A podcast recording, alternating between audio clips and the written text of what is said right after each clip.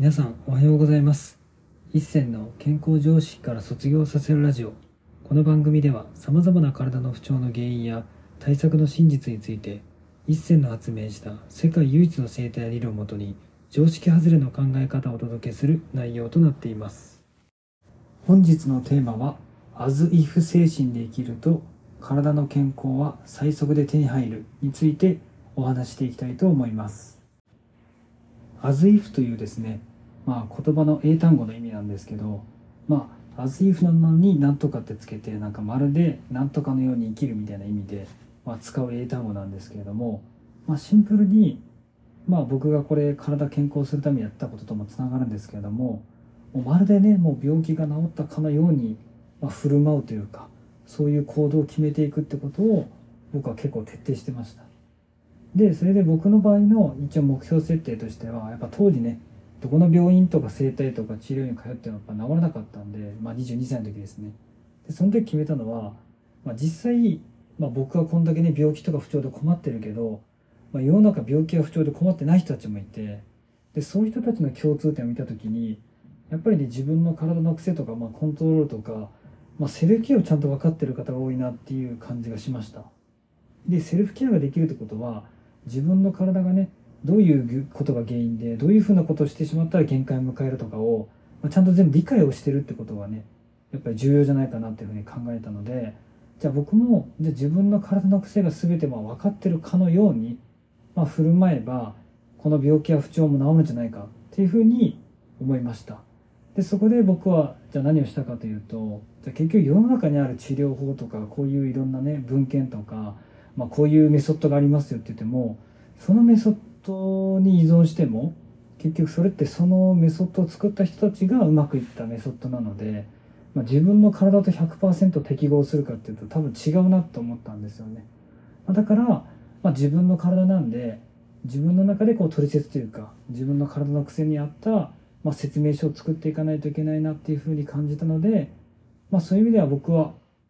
病気が全くなくて健康で生きてる状態っていうのはまさに自分の癖を全て理解している状態だなっていうふうに、まあ、そこをゴール設定にしてだから自分の癖とか日常の、まあ、どういうことをした時に体が悪くなるかっていうのを、まあ、22からね、まあ、19歳からですけどずっと分析し始めて、まあ、それで3年かけてやっと自分の理論というか自分の体の取説をやっとゲットしてで今それから10年ぐらい経ちますけどそのメソッドもね、まあ、常にこう、まあ、どんどんねなんかこう磨いていって今、まあ、最初の頃よりもだいぶもうねなんか精通におけるそのなんか当たる確率というか体が解決するとか根本原因を見つけるスピードっていうのはもうものすごい速くなってます、まあ、ただそれでももう僕でもまだ完璧ではないので、まあ、常に、まあ、僕は全ての体の不調自分のこととか悩んでることは全て解決できるって状態がまるでそれが実現してるかのように振る舞うって決めてるのでだからまあ分かんないことがあっても自分は分かってるだろうっていうつもりで自分の体を常に分析するようにしています。なのでね皆さんも、まあ、例えば腰が痛いから腰が痛くないサッカーが例えばねうまくできてる状況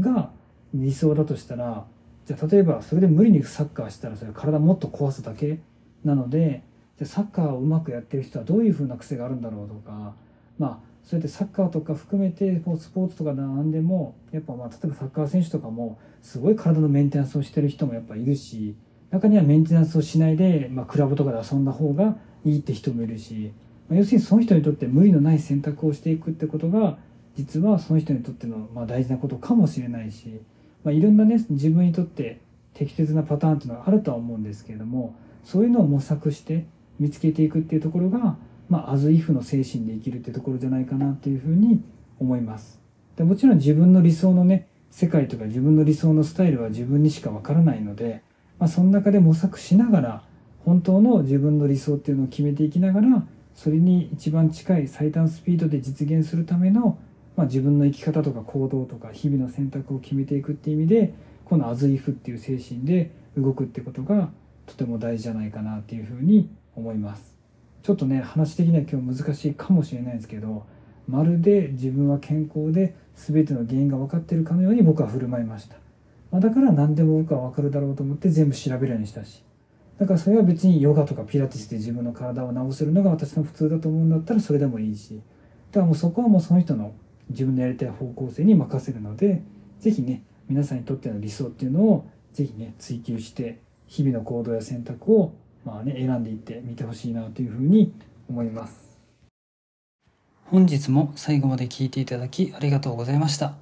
もし面白いと思ったらラジオの登録とコメントなどもいただけるとすっごく励みになります。お知り合いの方にもこのラジオを紹介していただけるとすっごく嬉しいです。皆さんにとって健康で楽しい一日になりますように。